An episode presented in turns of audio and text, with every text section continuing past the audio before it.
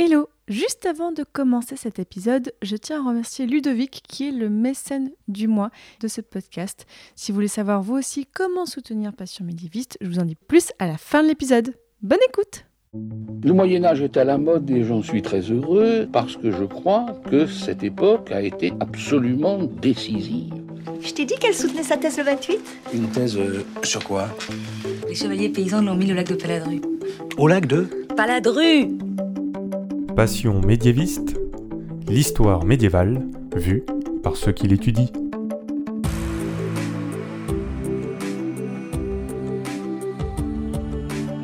Est-ce que vous savez tout du Moyen Âge? Mais d'abord, qu'est-ce que le Moyen Âge? Bon, vous commencez à le savoir, mais vous pensez peut-être aux châteaux forts, aux troubadours et aux cathédrales, mais ce n'est pas que ça. En général, on dit que le Moyen Âge est une période de 1000 ans, de l'année 500 à l'année 1500, en gros. Mais vous l'entendez dans ce podcast, il y a autant de définitions du Moyen Âge que de médiévistes. Je m'appelle Fanny Cohen-Moreau et dans ce podcast, je reçois des jeunes médiévistes, des personnes qui étudient le Moyen Âge en master ou en thèse, pour qu'ils vous racontent leurs sujets passionnants et pour qu'ils vous donnent envie d'en savoir plus sur cette belle période. Épisode 72, Agathe et les carreaux de pavement, c'est parti. Excuse-moi, mais euh, il y a des gens que, que ça intéresse? Peut-être qu'en cliquant sur cet épisode, vous êtes dit mais qu'est-ce que c'est que ce sujet? Les carreaux de pavement Peut-être même que vous avez hésité, peut-être même que ça fait longtemps que vous devez écouter cet épisode et que vous l'avez un petit peu, un peu mis de côté. Eh bien, c'était une grave erreur, parce qu'aujourd'hui nous allons parler de vie quotidienne au Moyen Âge. Un petit sujet en apparence, mais très grand par tout ce que ça peut nous enseigner sur le Moyen Âge. Et comme guide aujourd'hui, j'ai le plaisir de recevoir Agathe Catelin. Bonjour Agathe. Bonjour Fanny. Agathe, je te reçois parce que donc tu es diplômée en histoire de la sculpture et histoire de l'architecture médiévale, et je te reçois parce que tu as fait un M2 à l'université de... Alors attention, Heidelberg, c'est ça? Heidelberg. Heidelberg, oh j'étais presque. en Allemagne, donc en 2020-2021, sur le sujet, alors attention là aussi il y a de l'allemand, l'influence du Rainer Musterbourg sur l'élaboration de carreaux de pavement et de vitraux dans les domaines cisterciens français et allemands. Donc un mémoire sur un livre de modèles du début du XIIIe siècle. Et avant ça, tu avais fait aussi un M1 à Paris, à l'école du Louvre, là aussi où tu avais un petit peu toucher ce sujet avec Jean-Christophe Tonta, dont on parlera un petit peu plus tard. Donc, dans cet épisode, nous allons parler d'un livre pour parler de la vie quotidienne dans les maisons au milieu du Moyen Âge. Alors vraiment déjà première question euh, Agathe, comment est-ce que tu as entendu parler de ce sujet et qu'est-ce qui t'a donné envie de travailler dessus? Alors euh, tout d'abord, je me suis intéressée aux carreaux de pavement il fallait trouver un, support. Donc lors de mon M1 à l'école du Louvre, j'ai travaillé sur un château en ruine dans le Cher, un château du duc de Berry, donc à Meuin-sur-Yèvre. Dans les fouilles archéologiques, on a retrouvé des, des carreaux de pavement qui ont été très utiles pour dater les vestiges du château, étant donné qu'il est ruiné aujourd'hui. Et j'ai trouvé ça super intéressant. C'était pas mon sujet principal. J'ai plutôt travaillé sur des éléments archéologiques, des éléments architecturaux, mais j'avais gardé en tête ces carreaux de pavement et euh, tout ce qu'on pouvait en fait découvrir en les étudiant. Et donc quand je suis arrivée en Allemagne en 2020, je devais chercher un sujet de recherche pour écrire un deuxième euh, mémoire dans le cadre de mon M2 et euh, en lien avec le Rainer Musterbourg, donc qui est un, livre de modèles, je devais choisir un support pour trouver des éléments de comparaison. Donc j'ai choisi euh, les carreaux de pavement et les vitraux, mais surtout les carreaux de pavement. Et avant qu'on rentre en détail dans ce que c'est un carreau de pavement et tout ça, déjà, est-ce que tu peux nous présenter la période que tu as étudiée et l'espace géographique? Parce qu'en plus, on a assez peu parlé de l'Allemagne au Moyen Âge dans ce podcast, donc c'est important, je pense, qu'on replace certaines choses.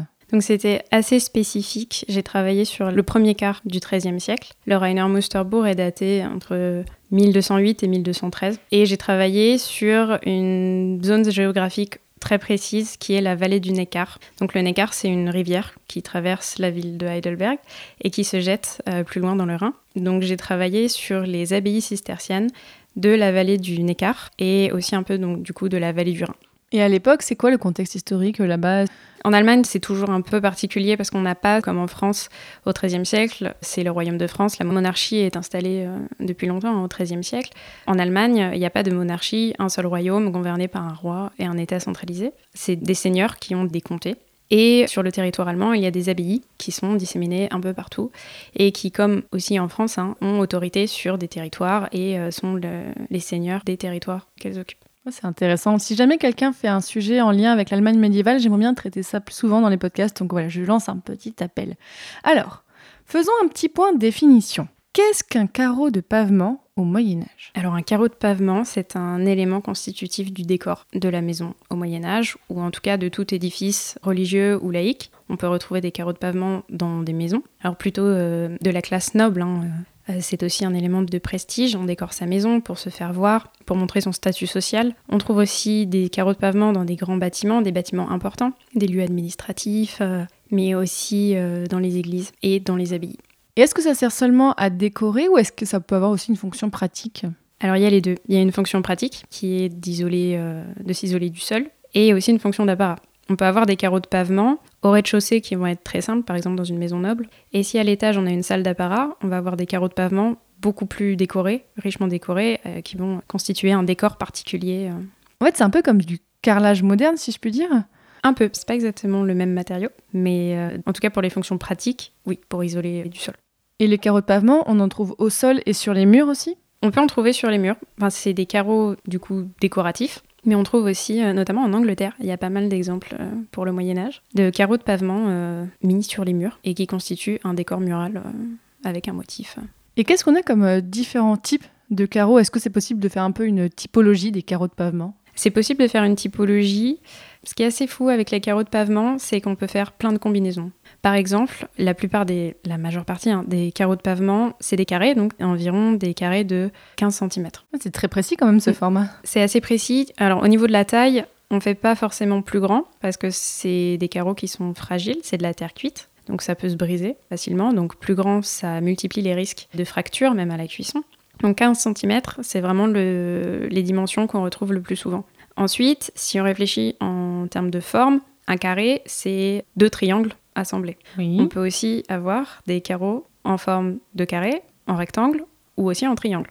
Et parfois, il y a des pavements, donc des ensembles de carreaux de pavement, qui sont constitués de ces trois formes euh, géométriques. Et depuis quand est-ce qu'on trouve ce type de décor dans, dans les maisons? Parce qu'on pense parfois aux mosaïques antiques. Là, on a encore des très très très belles mosaïques qui représentent des décors. Bon, là, c'est pas effectivement la même chose, mais depuis quand est-ce qu'on trouve cette forme de carreaux de pavement dans les maisons au Moyen-Âge Pour le Moyen Âge, on retrouve des carreaux de pavement de ce type à partir du XIe siècle. Avant, je suis pas spécialiste, mais c'est plutôt des pavages qui sont hérités euh, de l'Antiquité.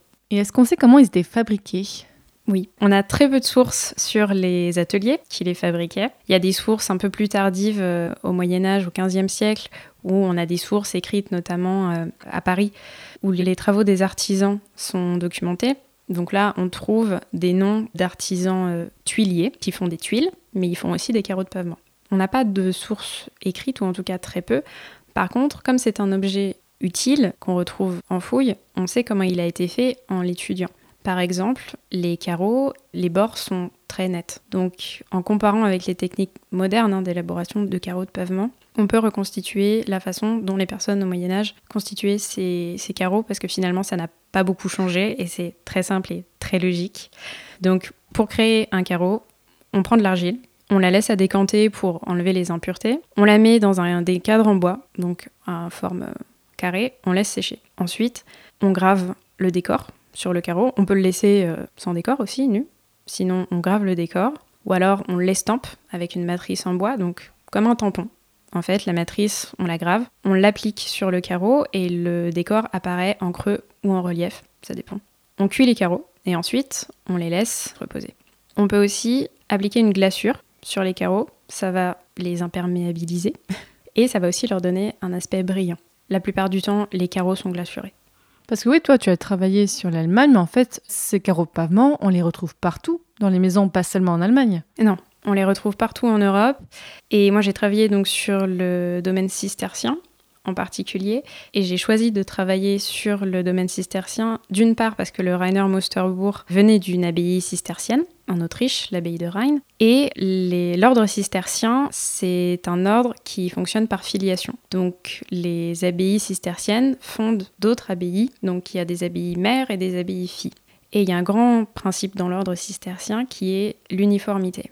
Théoriquement, toutes les abbayes cisterciennes doivent fonctionner sur le même principe. Elles doivent être décorées de la même manière, en correspondant donc aux critères établis par Bernard de Clairvaux, qui est le fondateur de l'ordre de l'ordre cistercien. hein. Et ces abbayes, comme elles doivent être entre guillemets normées, ça me paraissait intéressant d'étudier ces carreaux de pavement parce que logiquement, les carreaux de pavement qu'on retrouve dans le domaine cistercien en Bourgogne, là où naît l'ordre cistercien en France, on va retrouver les mêmes carreaux de pavement des carreaux de pavement très similaires partout en Europe où l'ordre cistercien euh, s'est dispersé. Donc avant la mondialisation, il y avait l'ordre cistercien, c'est ça? Exactement.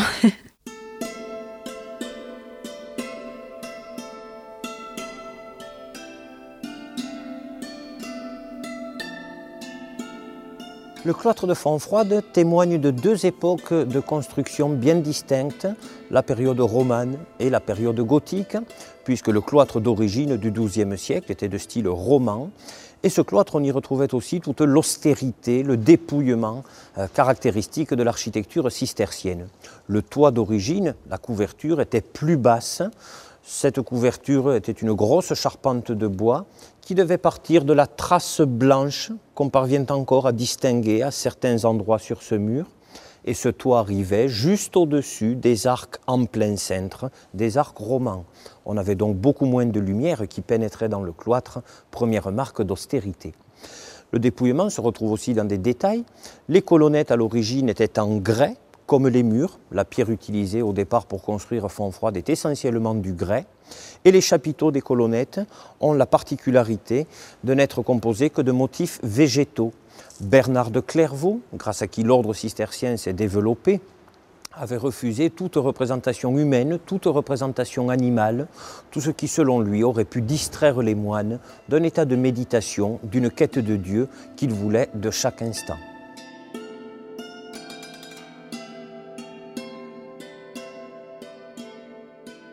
Donc oui, tu en parlais pour tes recherches, tu as travaillé sur une source principale. Est-ce que tu peux présenter voilà, ce, livre en quelques mots? Donc le Rainer Musterbuch, c'est un livre de modèle. Enfin, littéralement en, allemand, ça veut dire le livre de modèle de Rhein, tout simplement parce qu'il vient de l'abbaye de Rhein en Autriche. C'est une abbaye cistercienne. C'est un livre qui peut être divisé en deux parties. Les 13 premiers folios, c'est ce que j'ai étudié, c'est le livre de modèle à proprement parler. Et les 150 restants, c'est des traités, des traités de philosophie, sciences naturelles, enfin, c'est un gros mélange de plein de sujets. voilà. Donc euh, c'est assez, assez passionnant aussi parce que euh, pourquoi au début de ce livre il y a des figures représentées vraiment sous forme de catalogue? On peut vraiment parler de catalogue de forme. hein. C'est 13 folios où se succèdent des alphabets. Il y a un bestiaire, donc des représentations euh, animales, des décors euh, végétaux, des décors géométriques. Et après vous avez du texte qui n'a rien à voir avec, le avec les 13 premières pages. Ce qui est intéressant, effectivement, c'est que là, alors on en a déjà parlé un peu dans les podcasts, mais au début du XIIIe siècle, enfin, c'est une période où tout ce qui est écrit se développe beaucoup au Moyen Âge, où on, on conserve aussi de plus en plus les écrits. Comment est-ce que tu as analysé la présence de ces modèles dans ce manuscrit? Au fil de mes recherches, je me suis aperçue que c'était peut-être pas simplement un livre de modèle, au, au sens où euh, on conserve 13 folios de ce livre. On appelle ça un, un livre, mais on pourrait appeler ça un carnet. hein. Ouais, c'est une forme de cahier, en fait, voilà, quand on regarde ça. un- ouais. une sorte de cahier. Après, on peut pas savoir si, à la base, ce carnet il comportait plusieurs folios. Est-ce qu'on a une toute petite partie de ce carnet? Est-ce que c'est des feuillets qui ont été rassemblés ensuite en carnet? Ce qui est probable, hein, parce que la, la suite n'a absolument rien à voir. Donc, euh, c'est possible que euh, quelques années plus tard, euh, ça a été relié à d'autres écrits. Par exemple, on a un, autre exemple de carnet qui est très connu, qui est conservé en France à la Bibliothèque nationale. C'est le carnet de Villard de Honnecourt, qui est daté de la première moitié du XIIIe siècle. Donc le Rainer Musterbourg, il est un petit peu antérieur au carnet de Villard de Honnecourt. C'est ce qui m'intéressait aussi, parce que souvent quand on parle de carnet de modèles au Moyen Âge, de livres de modèles au Moyen Âge, on pense au carnet de Villard de Honnecourt. Tu peux en parler un petit peu? Donc le carnet de Villard de Honnecourt, c'est un, carnet qui est constitué de folios rédigés par euh, un artiste appelé Villard de Honnecourt. C'est intéressant parce que euh, selon les sources qu'on étudie, on ne sait pas vraiment qui c'est. C'est-à-dire qu'il y a des mentions de cette personne, il écrit dans son carnet. Après, il y a plusieurs mains dans ce carnet, il y a plusieurs personnes qui ont écrit dans ce carnet. Donc sur ces folios, qu'est-ce qu'on peut attribuer à Villard de Honnecourt? La même problématique que pour le Rainer Musterbourg, il manque probablement des feuillets à ce carnet. Donc est-ce que c'est une toute petite partie du travail d'un ou de plusieurs artistes? Ça, on ne sait pas. Et le livre que tu as étudié, à quoi ça servait d'avoir un carnet de modèles comme ça? En fait, il était utilisé par qui? Est-ce qu'on sait qui a écrit ça? Pas du tout Pas du tout. C'était l'axe de recherche principal de mon mémoire. C'était comment et pourquoi, donc comment on utilise les carnets de modèles, les livres de modèles, pourquoi on les utilise. Et je me suis, euh, je me suis rendu compte au fil de mes recherches qu'on se base sur ce qu'on a. Mais finalement, euh, c'est une toute petite partie de ce qui était produit au Moyen Âge, comme pour les manuscrits, on n'a conservé qu'une infime partie des manuscrits médiévaux. Et pour faire nos recherches et pour émettre des hypothèses, on n'a que cette toute petite partie. On n'a pas le reste, donc ça peut biser la recherche et les hypothèses. Et je me suis aperçue que finalement, dans ce travail, la question c'était pas tant de savoir qui avait fait ce livre et est-ce qu'il avait été clairement été utilisé pour réaliser tel ou tel carreau de pavement, mais plutôt comment il était utilisé et comment les modèles circulaient.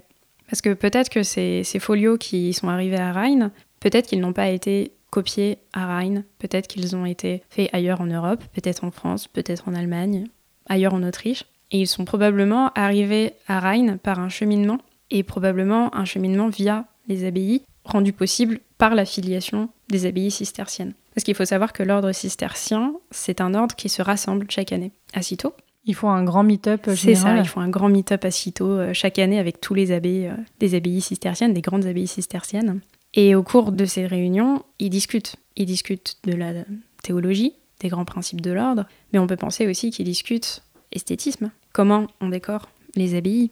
Du coup, les modèles circulent probablement. Est-ce qu'il y a une description orale de ces modèles Est-ce qu'on les copie sur des feuillets et on se les échange ça passe d'abbaye en abbaye Est-ce qu'il y a aussi des noms d'ateliers qui passent d'abbaye en abbaye Est-ce qu'on, entre guillemets, est-ce qu'on a les mêmes fournisseurs Ça, c'était, c'était l'axe principal de mon travail. Et est-ce que tu as pu étudier d'autres euh, modèles de carreaux de pavement pour un peu comprendre ce que tu avais sous les yeux j'ai d'abord étudié les carreaux de pavement du domaine euh, cistercien en Bourgogne, parce que c'est de là que part l'ordre. Donc Robert de Molem en fait fonde l'abbaye de Cîteaux en 1098. Et Robert de Molem, en fait, la naissance de l'ordre cistercien, c'est la relecture de la règle de Saint Benoît. On est à un moment dans l'Église où il y a une, crise, dans l'Église une remise en question. Robert de Molem, il remet en question l'humilité que les moines doivent avoir. Et lui, il tente une expérience, il part s'isoler et il veut créer une communauté de moines isolés qui subviendraient euh, à ses besoins par elle-même.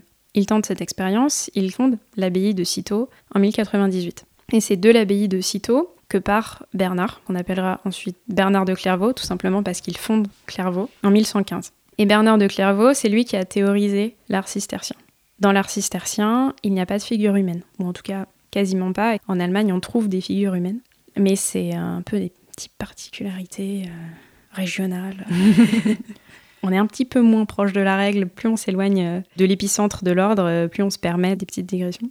Avant tout, le décor, il est déjà il est très simple au niveau de l'architecture et aussi au niveau du mobilier, des carreaux et des vitraux. On va retrouver pour les carreaux et les vitraux des décors euh, ornementaux, donc géométriques ou végétaux, très peu de couleurs. Tout ça pour ne pas perturber la méditation, la prière des moines. Les carreaux de pavement, ça s'inscrit aussi dans une volonté de mettre en avant une humilité, une pauvreté. Le carreau de pavement, c'est de la terre cuite. C'est pas du marbre, c'est pas une pierre précieuse, très chère. Donc j'ai d'abord étudié les carreaux de pavement du domaine euh, bourguignon pour voir déjà comment les premiers carreaux de pavement dans les abbayes cisterciennes étaient faits, le décor qu'on y retrouvait. Donc c'est des décors très simples, géométriques la plupart du temps. Et ensuite, je les ai comparés à des carreaux de pavement dans le domaine euh, germanique, dans la vallée du Neckar. Et là, je me suis rendu compte qu'il y avait toujours des motifs géométriques, des motifs végétaux, et un peu plus d'animaux représentés sur les carreaux qu'en France. Tu les retrouves aussi dans ton livre? Oui, exactement. Et c'est les mêmes? C'est les mêmes. On ne peut pas dire qu'ils ont été copiés directement d'après le livre. Par contre, c'est des codes de représentation qui sont communs à plusieurs régions euh, européennes. On retrouve par exemple les aigles la manière de représenter les aigles sur les carreaux de pavement. En Angleterre, en Bourgogne, en Allemagne, au Danemark, c'est les mêmes. C'est fou ça. Parce qu'en plus, là, tu as apporté aujourd'hui, tu as une, un facsimilé de ton manuscrit. Et euh, on voit les dessins, en fait, font aussi beaucoup penser aux dessins qu'on peut retrouver dans les bestiaires, dans les, dans les manuscrits, dans les illuminures. On voit que là, il y a une continuité du dessin de certains animaux, de certaines façons de représenter les végétaux entre les manuscrits et les carreaux de pavement. On voit que là, au niveau de l'imaginaire artistique qu'on pouvait avoir au Moyen Âge, il y a une vraie continuité. Exactement. Il y a vraiment cette idée de modèle qui ressort. On représente un lion, un ours, une licorne ou même des entrelacs euh, géométriques d'une manière. Et cette manière, elle se retrouve sur des carreaux bourguignons, allemands euh, et anglais. Ce que j'ai remarqué aussi, c'est qu'on a des particularités euh, régionales. Dans le domaine germanique, on va représenter plus d'animaux que dans le domaine cistercien français. Et on va aussi les représenter différemment. On s'éloigne pas du modèle, mais on va s'adapter au support sur lequel on le retranscrit. Tracer un animal, par exemple un lion, sur un parchemin, c'est pas la même chose que de le tracer sur un carreau de pavement. Oui, c'est là où la continuité est aussi étonnante, c'est que c'est pas la même technique de dessin. C'est pas la même technique, c'est pas non plus les mêmes contraintes. Par exemple, euh, j'ai étudié des carreaux de pavement où les lignes sont plus courbes mais droites pour rentrer dans l'espace du carré, en fait du carreau. Mais dans l'idée, c'est le même motif. Il est juste adapté à la surface sur laquelle on, le reporte.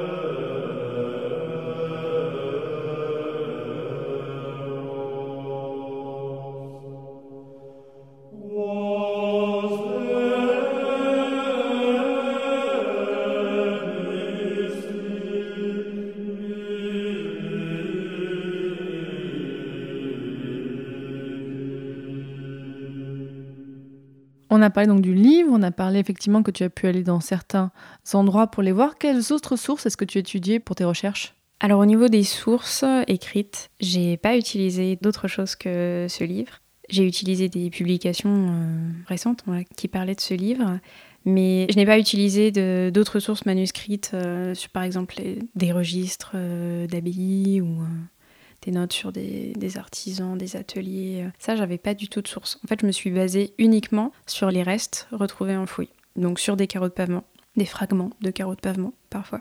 Et j'ai vraiment fait une analyse iconographique. Donc seulement de ce qui est représenté dessus, c'est ça? Exactement. Et ensuite, en comparant les dates, enfin les datations, la qualité du dessin, qu'il soit gravé ou estampé, et ensuite en, en recoupant avec les zones géographiques des abbayes, J'en ai déduit que ces carreaux étaient similaires parce qu'il y avait une continuation entre les abbayes cisterciennes parce qu'elles sont, euh, elles sont liées entre elles, mais aussi il y avait une perméabilité entre les abbayes cisterciennes et les abbayes bénédictines qui étaient dans la même région. Et là, on parle depuis tout à l'heure beaucoup des abbayes, mais on l'a dit aussi, on retrouve les carreaux de pavement dans les maisons, donc dans les maisons plutôt nobles, c'est ça? C'est ça. Du coup, j'ai pas étudié d'exemple dans les maisons. On retrouve aussi des carreaux de pavement dans les maisons, dans les maisons nobles, parce que c'est un, coût de paver sa maison, et ça a aussi une fonction de prestige.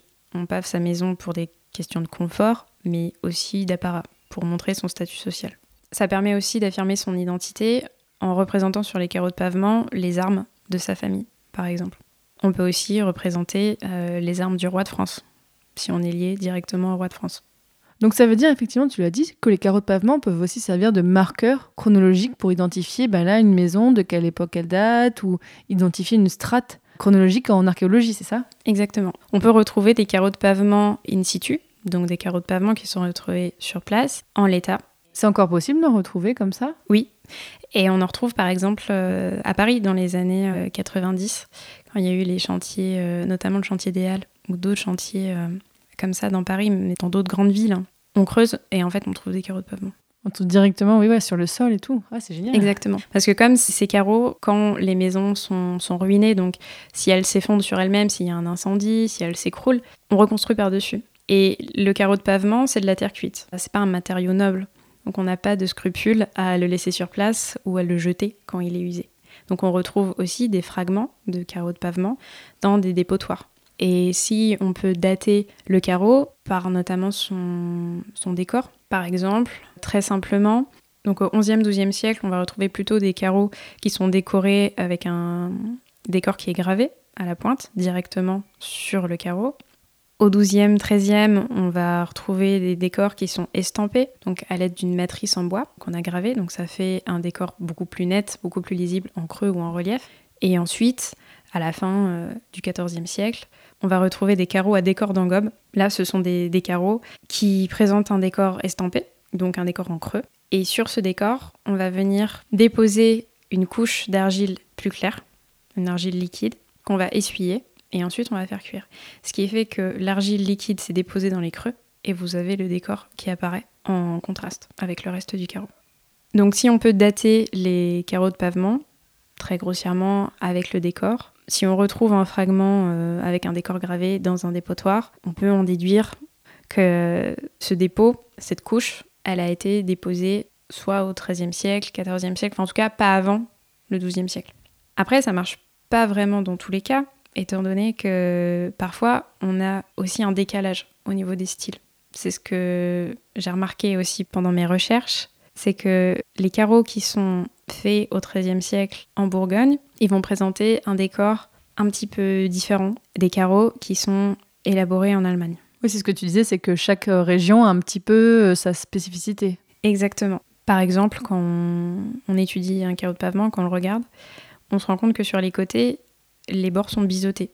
Ça veut dire quoi? Biseauté, c'est le bord est coupé en diagonale vers l'intérieur. En gros, la base du carreau de pavement est un tout petit peu plus petite que la surface. Et cette découpe, elle est faite tout simplement pour que le mortier sur lequel est déposé le carreau, pour les souder les uns aux autres, adhère plus facilement sous le carreau et donc que ça tienne mieux en place. Et là, on a vraiment, en fait, en étudiant le carreau de pavement, on se rend compte de comment étaient faites les maisons, comment étaient décorées les maisons et les abbayes au Moyen-Âge. Exactement. Là, tu parles de la fin du XIVe siècle, mais est-ce qu'on a arrêté d'utiliser carreaux de pavement avec la fin du Moyen-Âge ou est-ce qu'on les retrouve après dans les autres époques? Non, ça se limite pas qu'au Moyen-Âge. On en retrouve euh, au XVe, XVIe, XVIIe siècle. C'est la technique qui change. Au XVIe, XVIIe, on va retrouver des carreaux de faïence. Donc, c'est pas la même technique. C'est de l'argile, mais c'est pas la même composition, c'est pas les mêmes glaçures, c'est des carreaux qui sont peints à la main, c'est pas les mêmes décors, il y a beaucoup de couleurs. Ça ressemble pas un carreau du XVIe siècle et un carreau du XIIe siècle. Dans la matérialité de l'objet, c'est le même objet, ça a la même fonction. Par contre, ça ne se ressemble pas du tout. Mais oui, il y a quand même une continuité dans, dans la façon de le faire. Enfin, en tout cas, j'imagine au niveau des tailles, en fait, on passe pas des carreaux de 1 mètre, quoi. Non.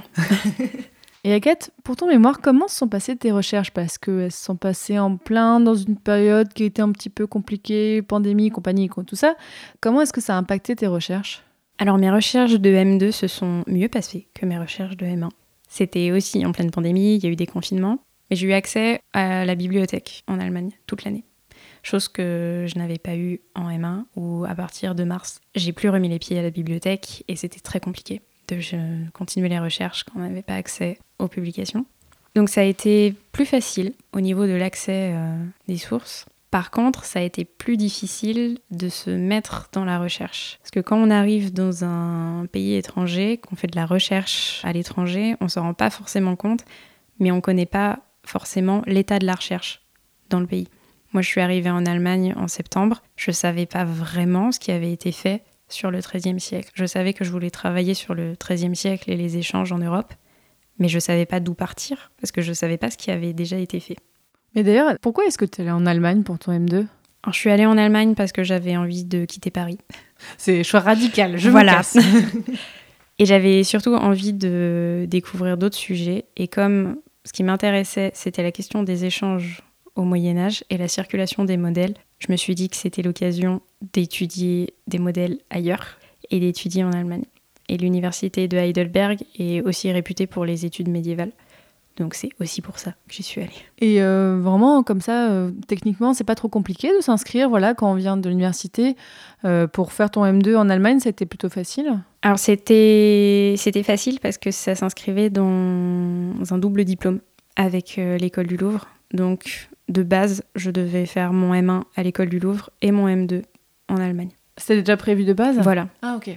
Oui, t'as pas, t'as pas la fin de ton M1, tu t'es dit bon, allez, je m'en vais. Non, Non, c'était voilà. déjà prévu en fait depuis le début. C'était c'était prévu et c'était un, un double diplôme.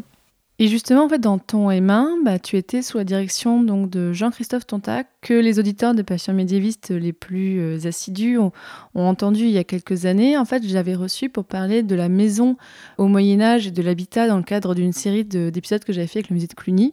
Et donc, il a été ton directeur de mémoire. Et euh, alors, bon, auditeur, auditrice, en fait, il se trouve que Jean-Christophe Tontac est décédé il y a quelques temps, en fait, euh, là, maintenant que nous enregistrons cet épisode.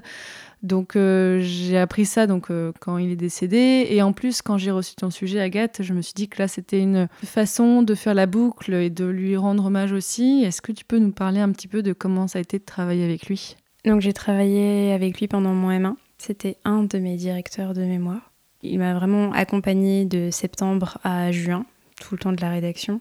On a eu l'occasion aussi de travailler avec lui durant des groupes de travail.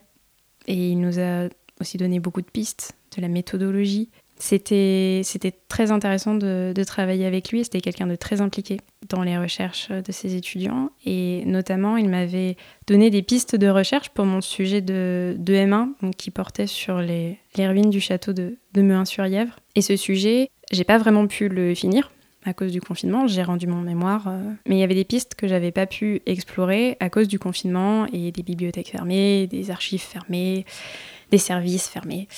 Et il m'avait notamment donné des pistes à développer que j'ai pas pu développer et que j'aimerais beaucoup continuer à creuser dans les mois qui viennent. Avec le travail, j'ai pas trop le temps, mais c'est vraiment quelque chose qui me tient à cœur et j'aimerais vraiment aller au bout du sujet et explorer ce qu'il m'avait proposé pour euh, aussi oui lui rendre hommage et, aller au bout, au bout de la recherche. Et voilà, moi je, je suis très contente que tu sois là aussi pour ça. euh, euh, parce que effectivement, quand il avait parlé des carreaux de pavement dans l'épisode que j'avais fait avec lui, il en parlait tellement de façon passionnée et c'était vraiment intéressant de voir comment il transmettait aussi ce sujet. Donc euh, voilà, je suis contente qu'on en parle aussi pour ça aujourd'hui. Les couleurs dans la maison, en fait, euh, je, pense que euh, dans le décor, euh, alors typiquement sur les clichés, je pense que là, il faut juste s'imaginer, en fait, en termes d'ambiance chromatique, des choses avec des couleurs très très flashy, on dirait aujourd'hui. Les archéologues du bâti ont, relevé, y compris sur les façades, des traces de, couleurs sur les enduits qui pouvaient être jaunes, rouges. donc en fait, on a des couleurs chatoyantes. Et ces, carreaux de pavement qui sont présentés dans l'exposition, dans les pièces euh, dans lesquelles euh, ils étaient disposés, euh, modifiaient forcément cette ambiance chromatique. Donc en fait, ce sont des carreaux qui sont en terre cuite vernissée, qui sont de deux couleurs, avec un, fond rouge en terre cuite et un, motif qui vire sur le jaune, ce qui est dû à la couverte plombifère qui donne cette, teinte jaune. Là, il faut s'imaginer un décor en tapis. Aujourd'hui, dans les collections de musées qui conservent des carreaux de pavement, malheureusement, nous, avons procédé à un en pensant plus à une typologie des décors, mais pas à l'ensemble. Donc en fait, on, on avait des motifs de tapis qui euh, permettaient, soit dans les édifices religieux, où on en a évidemment de nombreux, soit dans les édifices civils, euh, on a une véritable organisation du décor, parfois avec un programme iconographique. Bah alors justement, depuis que tu as fini ton mémoire et ton M2, il me semble que tu fais encore autre chose. Qu'est-ce que tu fais maintenant? Je travaille à la bibliothèque du Muséum national d'histoire naturelle. Comment est-ce que tu t'es retrouvée là-bas? Je suis bien loin du Moyen Âge et des carreaux de pavement. Euh, je cherchais du travail, tout simplement, après mon diplôme. Et les sciences naturelles, c'est quelque chose qui m'a toujours passionnée. J'adore la géologie, la paléontologie. Et j'ai vu cette annonce au muséum et j'ai postulé en me disant que c'était quand même une super, euh, une super expérience. Et voilà, c'est comme ça que je suis arrivée au muséum. Mais on peut se dire que tu n'as pas une formation pour ça Ou en fait, est-ce que c'est l'école du Louvre qui donne une grande formation? Comment est-ce que c'est compatible? En fait, j'ai eu une formation en conservation du patrimoine. Ah aussi, pardon, Voilà. en histoire de l'art, archéologie et en conservation. En fait, à la bibliothèque du muséum, ce qui est assez spécifique, c'est qu'on conserve tous les objets qui ne sont pas des collections naturalistes. En fait, qui ne sont pas, en gros, des animaux empaillés ou des cailloux. voilà. Donc, à la bibliothèque du muséum, on a des livres, on a des trésors et on a des bustes, on a des tableaux, on a des objets d'art. Donc, moi, je travaille dans le service de la conservation de la bibliothèque. Ça rejoignait aussi ma formation sur la conservation du patrimoine. Et c'est comme ça que je suis arrivée là. Et est-ce que tu aimerais, donc tu l'as dit, reprendre la recherche? Est-ce que tu as commencé à te fixer des objectifs ou c'est encore euh, trop tôt? Non, oui, j'aimerais vraiment reprendre, euh, reprendre la recherche à la fois pour mon sujet de M1, que j'ai pas pu clore totalement, mais aussi pour ce sujet en particulier, que j'ai pas eu le temps de tout, de tout étudier. Donc les carreaux. Voilà, les carreaux de pavement. J'ai étudié un corpus d'une centaine de carreaux de pavement. Ah oui, quand même. Et d'une trentaine de vitraux. Et il y a tellement de choses à faire. Par exemple, j'ai pas du tout parlé de l'enluminure. Donc ça, je pourrais écrire une thèse dessus, je pense, sur les, les modèles et, le Rainer Musterbourg. mais on me l'a proposé, hein, mon, mon, directeur de mémoire me l'a proposé, mais euh, c'était pas le bon moment pour écrire une thèse. Peut-être un jour, mais euh, là, je prépare notamment des articles sur mes deux sujets de, de mémoire publiés en Allemagne. Donc j'espère que ça aboutira. Donc en allemand. Quelque chose. En allemand. Donc je continue de, de chercher. D'ailleurs, en fait, s'il y a des gens qui veulent voir des carreaux de pavement, alors il y en a à Paris au musée de Cluny, il y en a des magnifiques, en plus là, le musée de Cluny a réouvert il y a quelques temps, donc vous pouvez bien les voir, ils sont très bien mis en valeur. Euh, est-ce qu'il y a d'autres endroits où on peut en voir dans peut-être d'autres musées en France? Alors il y a d'autres musées en France qui conservent des carreaux de pavement, et ce qui est assez fou, c'est qu'on en trouve à peu près partout. Parce que des carreaux de pavement, on en trouve partout. et au 19e, quand on a fait des grands travaux, euh, même des travaux de voirie, souvent dans les, villes, même villes de taille moyenne ou des petites villes, on a trouvé des carreaux de pavement. Et souvent, ces carreaux de pavement, ils se retrouvent dans les musées municipaux. Donc, euh, allez voir euh, où vous habitez en France, euh, au musée d'histoire de votre région, du coin où vous habitez, il y aura peut-être des carreaux de pavement. Mais alors, est-ce qu'il reste encore des choses à apprendre et à découvrir sur les carreaux de pavement? Il reste encore des choses à découvrir. Comme je l'ai dit tout à l'heure, on a une toute petite partie des carreaux de pavement qui ont été produits au Moyen Âge. Donc il y a encore énormément de choses à découvrir. Il y a encore probablement beaucoup de carreaux de pavement qui sont euh, enterrés sous Paris, sous les routes et euh, dans les grandes villes. Et ils peuvent nous apporter des éléments tellement variés sur l'étude du Moyen Âge. On peut comprendre comment on décorait sa maison, pourquoi on la décorait, comment les artisans travaillaient, quel décor on a posé sur ces carreaux, aussi comment ils étaient échangés. Est-ce qu'il y avait des réseaux commerciaux? Est-ce qu'il y avait des liens entre euh, les différents ateliers? Est-ce qu'il y avait des ateliers qui étaient rattachés à des abbayes Ces abbayes rattachées à d'autres abbayes qui du coup diffusaient ces carreaux? Il y a encore tout ça à découvrir.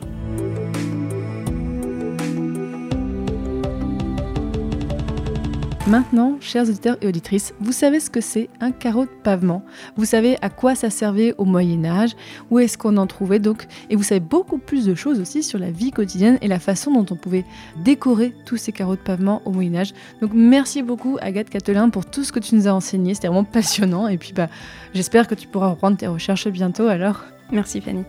Et auditeurs, auditrices, alors si vous voulez voir des carreaux de pavement, donc on vous a donné des idées de sortie ou aller au musée, mais sur le site passionmédiéviste.fr, comme d'habitude, en fait, il y a un article qui accompagnera cet épisode. On vous mettra plein de photos de carreaux de pavement, des liens, plein de choses. Allez voir sur le site si vous voulez en savoir plus, même des conseils de lecture.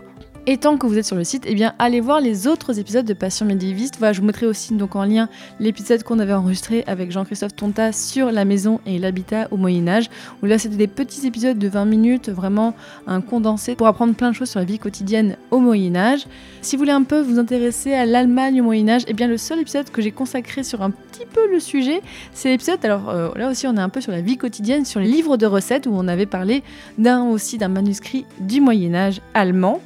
Mais voilà, n'hésitez pas sur le site passionmédiéviste.fr à découvrir tous les autres épisodes, à aussi aller écouter mes autres podcasts Passion Antiquité et Passion Moderniste. Et je tiens à dire, et peut-être que vous ne le savez pas, mais que ce podcast est autoproduit, c'est-à-dire que je ne bénéficie d'aucune aide par un studio de podcast ou par euh, de la publicité. C'est entièrement financé par les auditeurs et auditrices, par le don des auditeurs et auditrices comme une sorte de mécénat. Donc euh, maintenant, je peux, grâce à vous, en fait, travailler à mi-temps sur mes podcasts et je me sens très chanceuse et de pouvoir sortir encore plus d'épisodes. Donc si vous voulez aussi bah, contribuer à ce que je puisse passer encore plus de temps sur les podcasts, je vous mettrai le lien. Donc c'est passionmédiéviste.fr/slash soutenir où là je vous explique comment faire. Et d'ailleurs, ce mois-ci, je tiens à remercier Franck, Virgile, Yann, Zoé, Loïc, Frédéric, Théo, Martin et le zèbre. Et oui, un zèbre Merci beaucoup à tous et toutes. Mais même si vous n'avez pas forcément les moyens de soutenir le podcast, eh bien vous pouvez aussi juste parler du podcast autour de vous, que ce soit à vos amis, à vos collègues, à votre famille, sur les réseaux sociaux. Bah, vous pouvez retrouver d'ailleurs Passion médiéviste sur euh, Facebook, Twitter et Instagram. Ou Instagram, je m'amuse un peu en story à mettre les coulisses du podcast, à, montrer un peu comment j'enregistre, c'est quoi mon quotidien de podcasteuse. Spoiler, je fais beaucoup de montage. Et je suis contente que le podcast vous plaise et que vous êtes encore de plus en plus à écouter le podcast. Et dans le prochain épisode, nous parlerons des images médiévales japonaises avec le retour d'une invitée. Salut